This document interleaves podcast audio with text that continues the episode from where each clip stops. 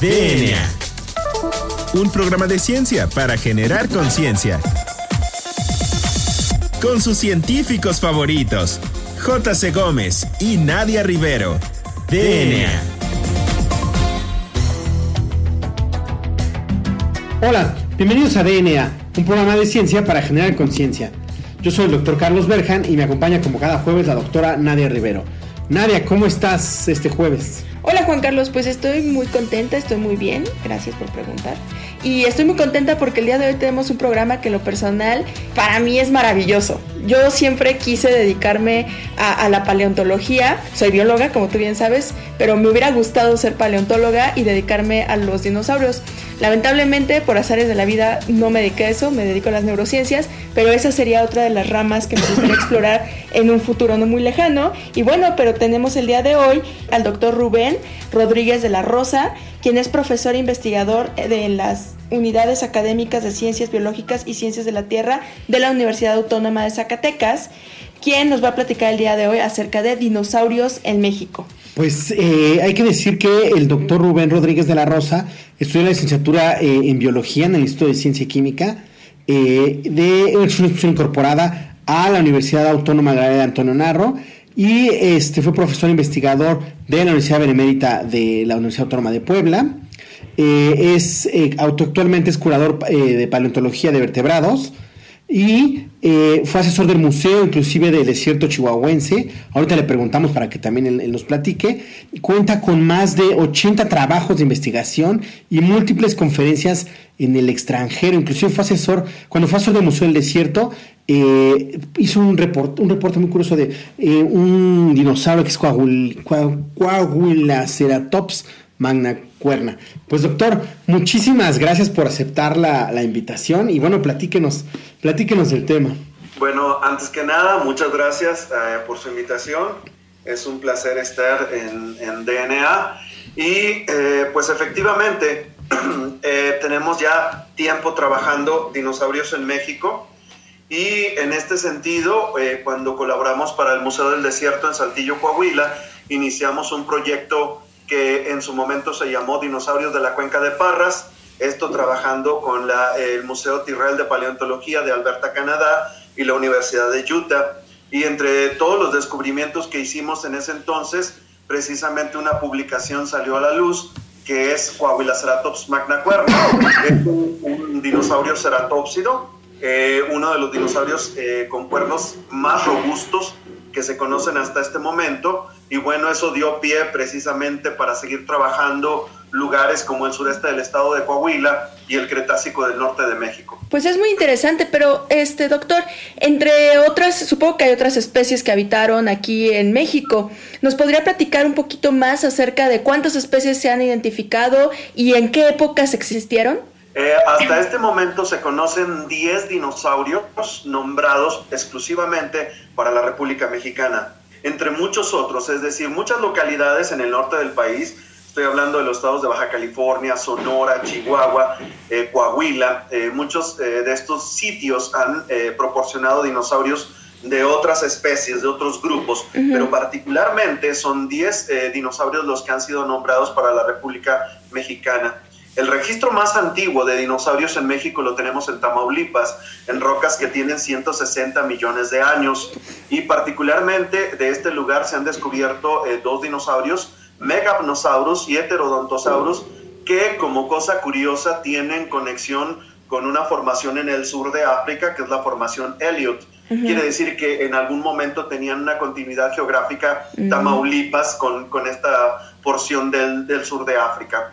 Tenemos restos de dinosaurios en, en, Puebla, tenemos restos de Baja, en, Baja California, particularmente en Baja California, tenemos dos formaciones diferentes. Una es la Bocana Roja, eh, de 85 millones de años, y aquí eh, tenemos restos de dinosaurios.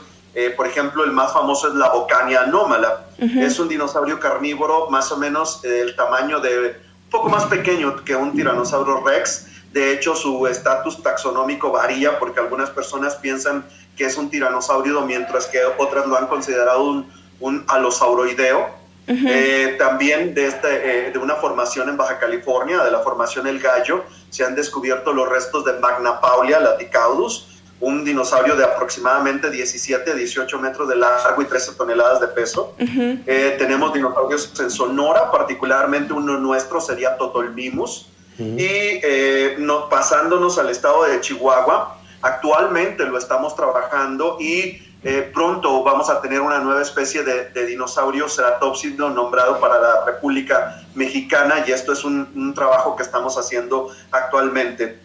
Y obviamente soy coahuilense y dentro de, los hallazgos del estado de Coahuila, pues son notables desde el primero, que es la Tirrinus wispandi, que es un dinosaurio pico de pato. Otro dinosaurio pico de pato es Belafrons eh, coahuilense. También tenemos el ceratópsido coahuilaceratops. Eh, tenemos otro ceratópsido de menor tamaño. Tenemos a Paragenisaurus, que es un, un dinosaurio bastante extraño porque es ornitoqueirido. Eh, nunca se pensó que fuéramos a encontrar este tipo de, de dinosaurios aquí en, en, México y lo tenemos en Coahuila. Y también tenemos por ahí un, un nodosaurio llamado Acantolipan. Eh, y a esto se suma el único dinosaurio que se conoce para la parte central de México, que es Huehuecanojutlus de Michoacán. Es el roca del Cretácico tardío. Oiga, qué interesante. Ya nos comentó que uno de estos dinosaurios es carnívoro, pero en general la mayoría de estos son herbívoros, carnívoros. ¿Qué es lo que más predominaba aquí en México o que se cree que predominaba? No solamente en México, sino en cualquier ecosistema, los herbívoros son mucho más numerosos que, los carnívoros. Y entonces encontrar un organismo carnívoro eh, es, es, relativamente raro. ¿sí? De esta manera, de todos los que nombré, prácticamente solo la bocania sería el único dinosaurio carnívoro que se conoce. Sin embargo, se han encontrado restos de dinosaurios carnívoros en la República Mexicana, por ejemplo, en todo el norte, en rocas que tienen de entre 65 y 70 millones de años, hay restos de, tiranosáuridos parecidos a Albertosaurus eh, o Daspletosaurus. Es, es, por ahí un, hay un, problema de identificación, pero es un tiranosaurio mucho menor en tamaño que T-Rex y obviamente tenemos eh, raptores eh, encontrados en Sonora, en Baja California, en Coahuila. Tenemos un raptor en, eh, que se llama Ricardo Estesia, que es el único dinosaurio carnívoro que se ha encontrado para, para, el estado de Chiapas. Qué interesante, este, sobre todo qué apasionante. ¿Y dónde se pueden ver, si alguien tuviera como la duda, dónde se pudieran ver estos restos de dinosaurios en México? Igual y no es un solo museo, son varios, pero ¿dónde se puede uno informar y ver? Más acerca de los dinosaurios en México. Sí, afortunadamente el, proyecto Dinosaurios de la Cuenca de, Parras llevó a que varios museos en la República Mexicana pudieran exhibir dinosaurios propios de, de, México. En este sentido, pues obviamente tenemos el Museo del Desierto Chihuahuense en Delicias, Chihuahua, tenemos el Museo de Paleontología, también en Delicias, Chihuahua, tenemos el Museo del Desierto en Saltillo, Coahuila, eh, tenemos el Museo de la Evolución en, Puebla, tenemos también un museo de historia natural en Tabasco que no, no tiene un dinosaurio que es propio de México, pero sin embargo es un, eh, es un dinosaurio montado, en este caso un ejemplar de Allosaurus. Y bueno, tengo entendido también que en sitios muy cercanos a donde están ustedes, en Ecatepec, ya también se tiene un museo de historia natural en el que se eh, hay réplicas del de, ceratópsido Coahuila ceratops. Pero bueno, ¿nos podría platicar un poquito más de cómo se estudian a los dinosaurios? O sea, ¿cómo es que uno va al desierto y se pone a buscar los, los, los huesos de los dinosaurios? Si es como nos eh, pues hemos visto en las películas, o cómo es, es como en Jurassic Park. Eh, de cierta forma, pero sin toda el, esa moda eh, que está alrededor de este tipo de películas. en este sentido, hay dos formas en las que se han descubierto dinosaurios en la República Mexicana y de hecho me atrevo a decir que en cualquier parte del mundo. En este sentido, eh, uno es por eh, la casualidad, producto de la casualidad. Para esto me voy a permitir platicarles que, por ejemplo, en la década de los 80 del siglo pasado, eh, van por ahí un grupo de Boy Scouts en Nuevo México. Uno de ellos literalmente se siente mal y lo sientan sobre una roca hasta que se dan cuenta que esa roca tiene una forma bastante peculiar y de esta manera, eh, es decir, por la pura casualidad, se descubre uno de los dinosaurios más grandes de Norteamérica que se le puso por nombre Seismosaurus que significaría lagarto que eh, origina sismos. Eh, esa es una, o sea, el producto de la casualidad, irse al campo, caminar y caminar y caminar y descubrirlos o no. También es cierto que pueden aparecer en el transcurso de, abrir una línea carretera, de una construcción, etc. Como ahora con el aeropuerto que se está construyendo en Santa Lucía, ¿no? Que llevan más de 200 esqueletos de mamuts descubiertos. Sí, mamuts y camellos y caballos y por ahí creo que hay evidencia de Smilodon. Entonces, de esta manera puede ser obra meramente de la casualidad pero también eh, en el caso nuestro podríamos tomar eh, mapas, ¿sí? obviamente mapas geológicos en la que ubiquemos el color de roca que nos interesa, que nos va a conducir a cierta edad en particular, e irnos al campo. También en este sentido nos ayuda mucho conocer la historia geológica de determinada región, ya que muchos autores de hace dos siglos, del siglo pasado, etcétera, han descubierto de manera involuntaria restos de vertebrados y queda en nosotros ir a tratar de encontrar más restos y poder identificarlos en este sentido, ver de qué se tratan esos restos. Pues es muy interesante, eh, sobre todo ahora que está de moda la, este, porque bueno, a final de cuentas Jurassic Park y esas películas pues también eh, sirven para que la gente eh, se atraiga de estas, en estas materias y en estos este, temas. Entonces, ¿qué le parece si vamos a un corte y seguimos platicando cómo se estudian los dinosaurios y por qué es importante estudiarlos eh, en México? Bueno, pues no se muevan de sus asientos, ya regresamos. Esto es DNA.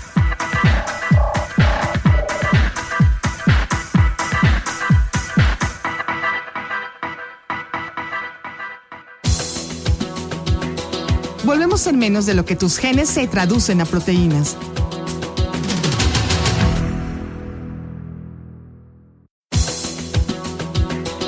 Ya recargamos ATP. Continuamos.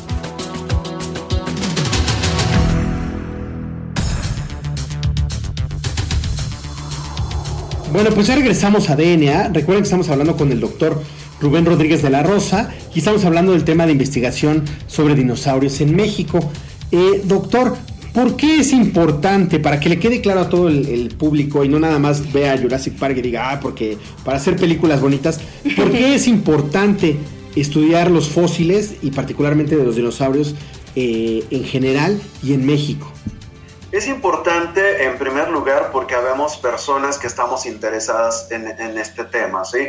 Y afortunadamente tenemos un mundo que es inexplorado en la República Mexicana, no solamente en lo que se respecta a dinosaurios, sino en un sentido muy amplio. Eh, vivo en un estado en el que se hacen descubrimientos de manera continua, eh, hablo biológicamente o respecto a la diversidad biológica con la que contamos y que siempre les digo a mis alumnos que lo único que le falta es precisamente estudiantes, biólogos que, que, impacten en, el trabajo.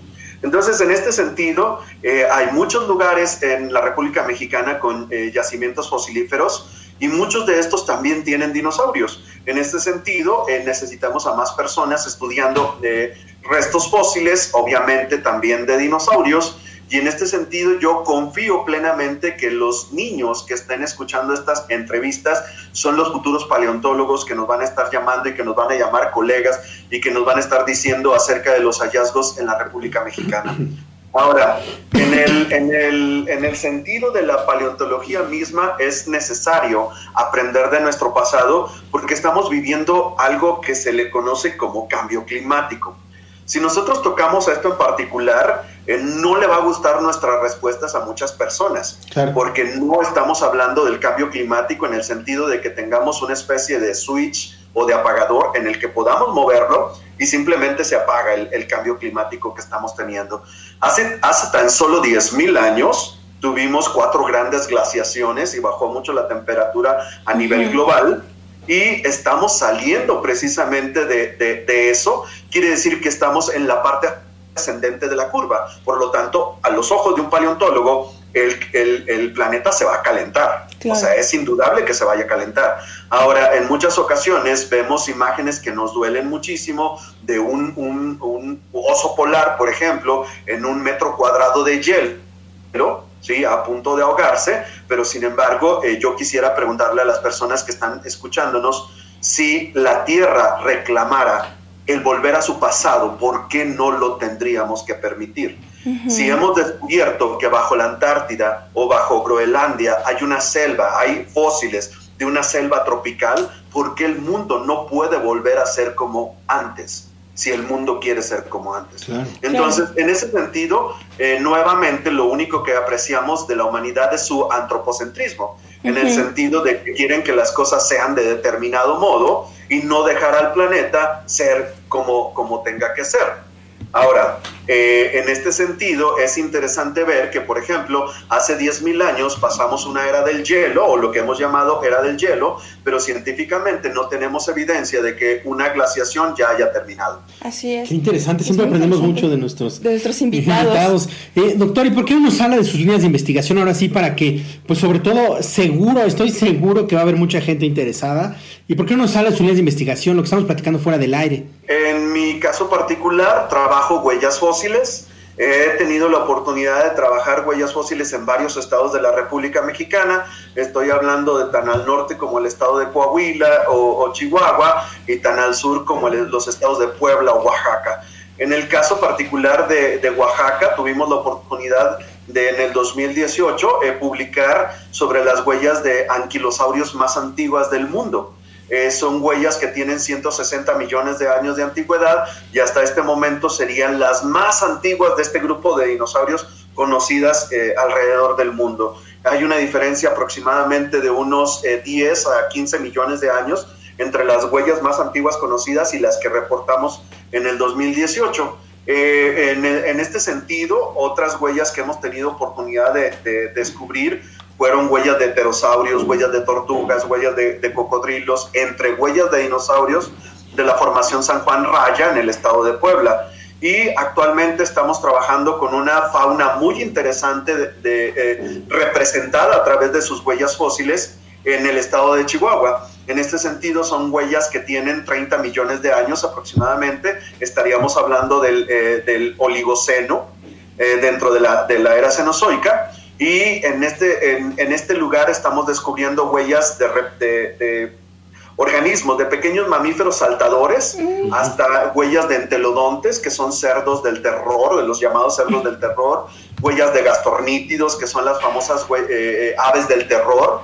Em, encontramos también huellas de osos, de dos diferentes especies de oso. Una de ellas sería un hipercarnívoro. Estoy hablando de una huella gigantesca de aproximadamente unos 25 centímetros de largo por unos 20 centímetros de ancho, con las garras impresionantes y que se trata de un oso de aproximadamente unos eh, un metro setenta o dos metros eh, de altura a los hombros. Entonces, esta fauna eh, actualmente la estamos trabajando y lo interesante es que estas huellas las encontramos junto con huellas de cocodrilos.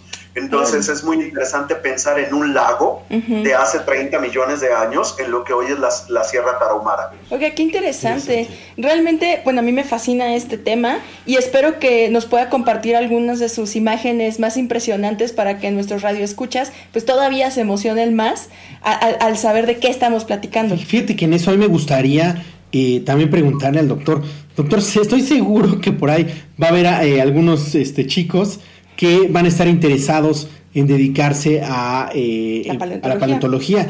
¿Qué, este, qué, les recomienda para, iniciarse si son ya biólogos o para iniciarse si son chicos y quieren aprender paleontología o hacer una carrera en paleontología? Bueno, lo que se requiere es muchas ganas, de, entender a la naturaleza, ser humildes en ese sentido. Eh, la naturaleza siempre nos, nos sobrepasa por mucho, nos maravilla eh, constantemente con cada uno de los descubrimientos que se dan y en este sentido eh, que nunca se dejen de, de, decepcionar de la naturaleza. La naturaleza siempre les va a ofrecer un mundo completamente nuevo y maravilloso. Eso en un primer lugar. En segundo lugar, este, que estudien biología o que estudien geología. Se puede llegar a la paleontología por cualquiera de las dos líneas de, trabajo, por siendo biólogo o siendo eh, geólogo.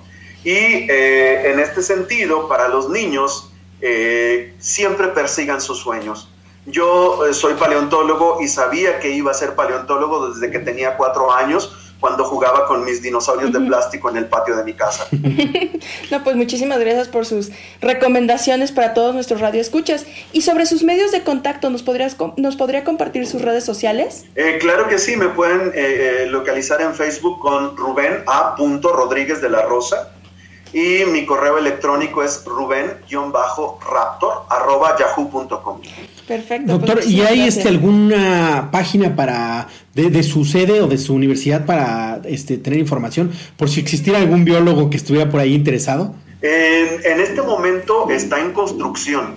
Ah, ok. Sí, eh, somos una escuela relativamente nueva en ese sentido y este, siempre hay cambios y cada vez que hay cambios eh, alguien le quiere agregar algo nuevo, alguien le quiere agregar otra, otra visión, ¿sí? Yo creo que todos estamos acostumbrados a, a esto cada seis años. Claro. Eh, y en, en- en este sentido, eh, eh, preferiría que si nos viéramos por ahí en ruben-raptor.yahoo.com o Ok. Rubén A. Rodríguez de la Rosa en Facebook. Perfecto. Bueno, doctor, pues ya pasamos a la última sección de este programa. Lamentablemente está muy Sí, interesante verdad nuestra es que plática.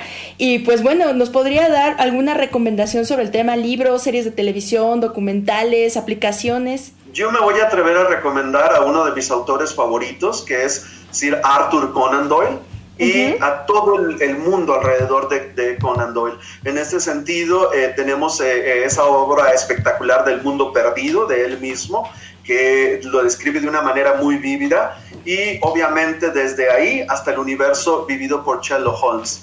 Perfecto. Y bueno, yo me voy a atrever a completar su recomendación con su libro que se llama Hace 72 millones de años, Los dinosaurios de México, que fue publicado por el gobierno del estado de Chihuahua. Entonces, este, doctor, ahora le vamos a preguntar, este, pues la, la pregunta más temida de esta, de este programa. Juan Carlos, ¿cuál es? ¿Cuál es su canción favorita, doctor? Uy, soy melómano, amo la música. Eh, como dice por ahí una letra, la música fue mi primer amor y seguramente va a ser el último. Y en este sentido eh, me atrevo a recomendar eh, Paranoid de Black Sabbath porque es el inicio de un movimiento que se gestó durante más de 10 años.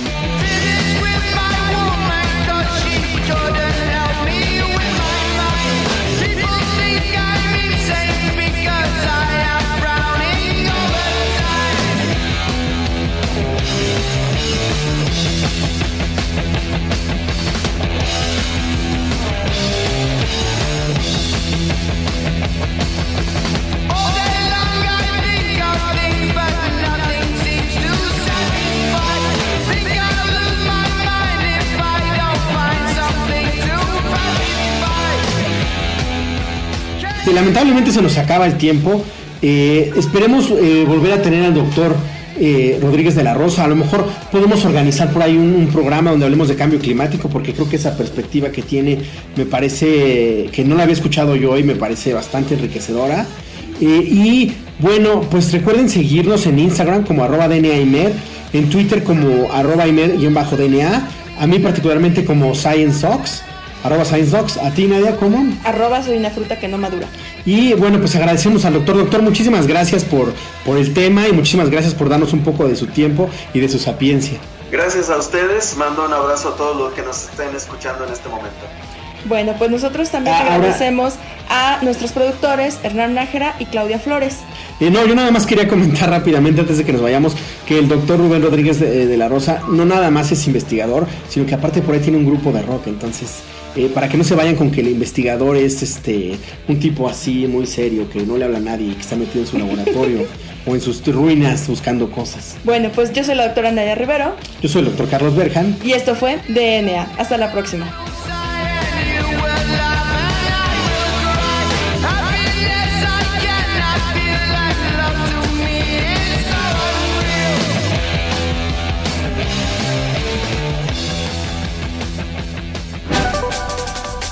DNA. La materia no se crea ni se destruye, solo se transforma.